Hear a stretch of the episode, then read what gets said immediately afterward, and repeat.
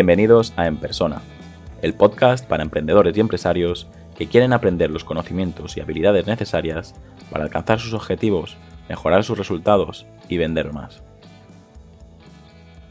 Antes de empezar con el episodio de hoy, como siempre, me gustaría también recordarte que publico todas las semanas 5 artículos en el blog y 3 episodios en el podcast. Si no quieres perderte nada, te aconsejo que te suscribas a mi canal de Telegram. Puedes encontrar fácilmente el enlace para entrar eh, al canal de Telegram directamente en la página principal de mi página web. Hoy quiero hablaros de cómo delegar de manera efectiva.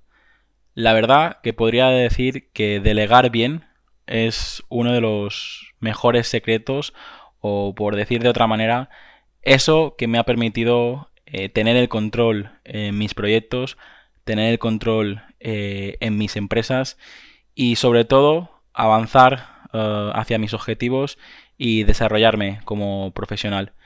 Cuando tú haces el DAFO y te das cuenta que hay gente muchísimo mejor que tú realizando tareas, pues como digo, mejor y, más rápido, pues para mí lo inteligente siempre ha sido pues intentar rodearme de, un buen equipo, intentar rodearme de gente que es mejor que yo haciendo pues algunas tareas puntuales, pero ya te digo, yo creo que si miro hacia atrás e intento recordar cuándo fue las primeras veces que tuve que delegar y cuándo tuve que aprender a, a delegar, pues si hago memoria, seguramente tengo que remontar sobre los 18 19 años, cuando estaba dirigiendo varios cortometrajes. Y quieras o no, en esa situación, pues cuando te pones al frente de una producción audiovisual y tú tienes que dirigir eh, un cortometraje o varios cortometrajes, como, como, es mi caso, y tienes a tu cargo diferentes tipos de personas, 15, 20, 30 personas, de diferentes sexos, diferentes edades, diferentes pensamientos y como decía, especializados en diferentes áreas, pues para sobrevivir a esta situación es muy importante saber delegar. Yo, antes de, empezar con la teoría pura y dura, diría que sobre todo lo que te tiene que quedar claro de, este episodio es que delegar no es pasarle el marrón a otro y olvidarte, ¿vale? Porque muchos emprendedores o muchos em, empresarios se piensan que, delegando a un proveedor o delegando a una persona del equipo eh, una tarea, pues tú ya te puedes olvidar y, quedarte tan tranquilo. Y esto no es así. Cuando tú contratas a un proveedor para delegarle una tarea o cuando tú delegas una tarea en concreto a un miembro de tu equipo, no te estás quitando la responsabilidad. Tú sigues siendo el responsable de esa tarea que has delegado. Y esto de todo lo que voy a decir hoy, creo que es lo más importante o lo que como mínimo me gustaría que te quedases de este episodio. Cuando delegas, tú no pierdes la responsabilidad.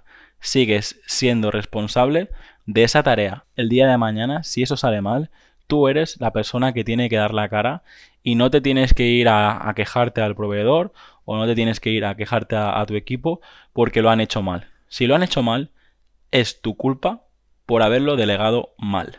Porque sí, se puede delegar mal. Para mí, delegar significa que primero haces tú la tarea y la persona a la que tienes que delegar esa tarea te ve hacerla. Mientras tú estás haciendo esa tarea, esa persona te ve, pero simplemente te ve y como mucho toma notas. ¿Vale? Pero se concentra en ver cómo haces tú esa tarea. En segundo lugar, lo hacéis los dos a la vez. Es decir, ella o él lo hace y tú le ayudas, le vas diciendo punto por punto lo que tiene que hacer. En tercer lugar, esta persona lo hace sola y tú te pones a su lado pero intentas no decirle nada.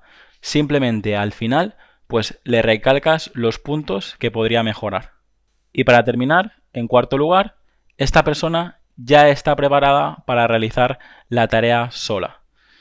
Como ves, son cuatro puntos muy sencillos, pero son básicos. La gran mayoría de empresarios, la gran mayoría de, personas, incluso me atrevería a decir que yo mismo a veces he cometido el error de contratar a alguien nuevo o empezar a trabajar con un nuevo proveedor y no hacer este proceso. Y cuando algo va mal, yo directamente pienso, vale, es mi culpa porque no he seguido mi propio proceso. Y la gran mayoría de veces que algo va mal, siempre suele ser porque este proceso que te he explicado, que como ves es muy simple, pues seguro que no lo hice como tocaba. O directamente, por prisas o por lo que fuera, no lo hice. O me salté un punto. ¿Vale? Pues yo mismo, como ves, me doy cuenta de que si hago todo el proceso, esa persona aprende y esa persona realmente hace la tarea como a mí me gustaría. Muy bien, pues creo que es la primera vez que grabo tantos minutos seguidos sin, sin hacer ninguna pausa, pero es que de verdad, esto, este concepto, el concepto de, delegar, lo tengo muy interiorizado y, y te diría que si tengo que decir solo una cosa que me ha ayudado a alcanzar todos mis objetivos o que me ha ayudado a, montar mis empresas o todo lo que he hecho, mm, tanto a nivel eh, personal como a nivel profesional, si tuviera que elegir solo una cosa, diría que es esto, delegar correctamente y saber desde un principio rodearme de personas que son muchísimo mejor que yo en un área en concreto y, te diría que una de las fortalezas que, tengo en, en mi DAFO precisamente es tener esta intuición, tener este, este ojo para, para poder detectar esas personas del equipo que, me complementan, esas personas que sí tienen una actitud positiva y también esas personas que han querido eh, formar parte de, mis empresas o, mis proyectos y han aprendido eh, pues una nueva metodología o un nuevo sistema de trabajo. Y la verdad eh, creo que, que esto es uno de los motivos de los cuales estoy más orgulloso a día de hoy y, espero poder transmitir con, este episodio lo importante que es. Para continuar, voy a explicar eh, cuatro conceptos que necesito que entiendas y que sepas diferenciar. En primer lugar, está el concepto de entrenar. Mucha dirección y mucho apoyo. Principalmente va dirigido a personas que creen que carecen de los conocimientos técnicos sobre cómo hacer el trabajo y que tienen poca fe en sí mismos. En segundo lugar, dirigir. Implica mucha dirección y poco apoyo. Es lo que necesitan los que creen que están seguros de ellos mismos, pero carecen de la experiencia necesaria en el trabajo.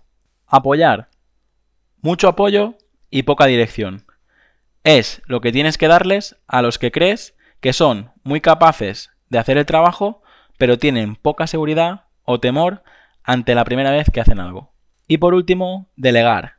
Implica poco apoyo y poca dirección.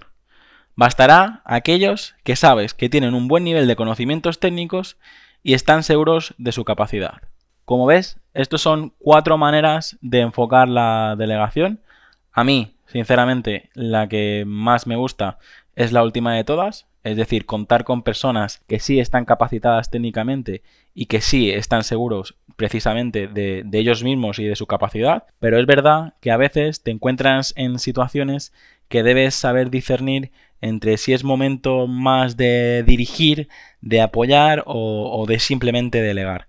Es, es complejo, pero como todo, esto requiere tiempo y experiencia Quizás puede sonar complejo al principio, pero con tiempo y experiencia seguro que, sabes eh, discernir las diferentes situaciones y, saber cuándo tienes que aplicar mucha o poca dirección y saber cuándo tienes que aplicar mucho o poco apoyo. Yo te, te animaría a que con lo que he dicho, entrenar, dirigir, apoyar y delegar, te hagas un cuadro y, y revises de las personas que tienes en tu equipo actualmente, a todas esas personas que, son importantes para tu empresa, ya formen parte del equipo interno o, personas del equipo externo. Equipo externo, por ejemplo, pues serían proveedores que son clave para tu empresa, proveedores que son clave para que tú puedas seguir realizando tu actividad principal. Como te decía, este tema para mí está muy relacionado con el concepto de productividad y con uno de los temas que, más me apasiona, que es la, la, comunicación corporativa.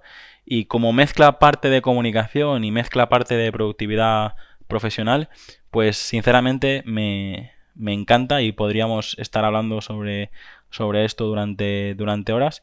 Si te parece, lo voy a dejar aquí y te voy a formular dos preguntas. Pregúntate, ¿estás delegando bastante? ¿Qué te impide delegar más? Cuando delegas, ¿estás informando bien al personal adecuado y estás informando de la manera adecuada? ¿Estás evaluando la calidad de su trabajo o simplemente, como decía al principio, delegas y ya está? Para ser efectivo o efectiva tienes que delegar. Así que te animo con este episodio a que aprendas a delegar, a que analices qué cosas estás haciendo tú en tu día a día, tanto a nivel profesional como a nivel personal, y estoy seguro que encontrarás cosas que puedes eh, deshacerte de ellas o que puedes delegar a, personal más cualificado que tú y seguro que lo hará a un coste eh, tanto de tiempo como dinero eh, menor de lo que tú estás haciendo a día de hoy. Pongo un ejemplo tonto pero que seguro que te, que te puede ayudar. Este ejemplo explica un poco el concepto del coste de oportunidad. Lo primero que tienes que saber es cuánto vale tu precio hora. Es decir, cuánto vale una hora de tu tiempo. Está claro que si tú eres un abogado y por decir una cifra estás cobrando 100 euros la hora, te sale muchísimo más rentable delegar a un jardinero el jardín de tu casa o a un pintor pintar la habitación de los niños, porque si haces números, si tú puedes delegar a un jardinero a 15 o 20 euros la hora que, que esté trabajando en tu jardín o a un pintor que pinte la habitación de los niños a 20 o 30 euros la hora, pues estás ganando. Muchas veces tenemos la intención de hacerlo todo nosotros mismos porque pensamos que de esta manera estamos ahorrando. Y no es así, no es así de verdad. Es decir, si tú eres un abogado y estás cobrando 100 euros la hora o cualquier otra profesión y estás cobrando 30, 50 euros la hora, seguro que hay cosas que puedes delegar a otros profesionales encima mover la economía y dar trabajo a, gente de tu entorno y seguro que si esa persona lleva 20 años pintando casas o lleva 20 años arreglando jardines, lo va a hacer muchísimo mejor que tú y encima pues tú podrás dedicar ese tiempo a seguir ganando 100 euros la hora, 50 euros la hora, 30 euros la hora y, y, de verdad tú tienes que dedicarte a lo que realmente eres bueno y luego delegar a esas personas que están especializadas y que van a hacer el trabajo más rápido y mejor que tú y seguramente a un coste mucho menor.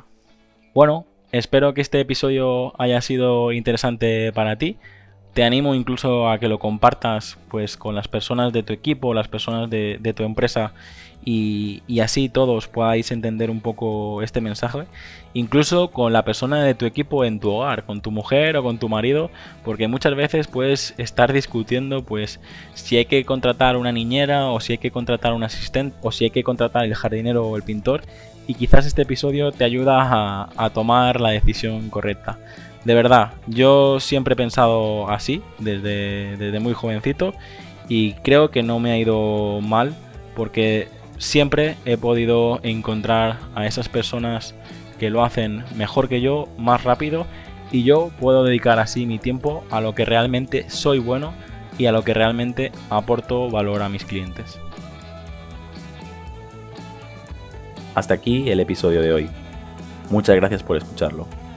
Si te ha gustado, no olvides compartirlo en redes sociales y suscribirte en iTunes, Evox, Spotify o YouTube. Para enviarme tu opinión sobre el podcast, escríbeme al formulario que encontrarás en jaumopuyolcatchon.com barra contacto. Encuentra este y todos los demás episodios en enpersona.com.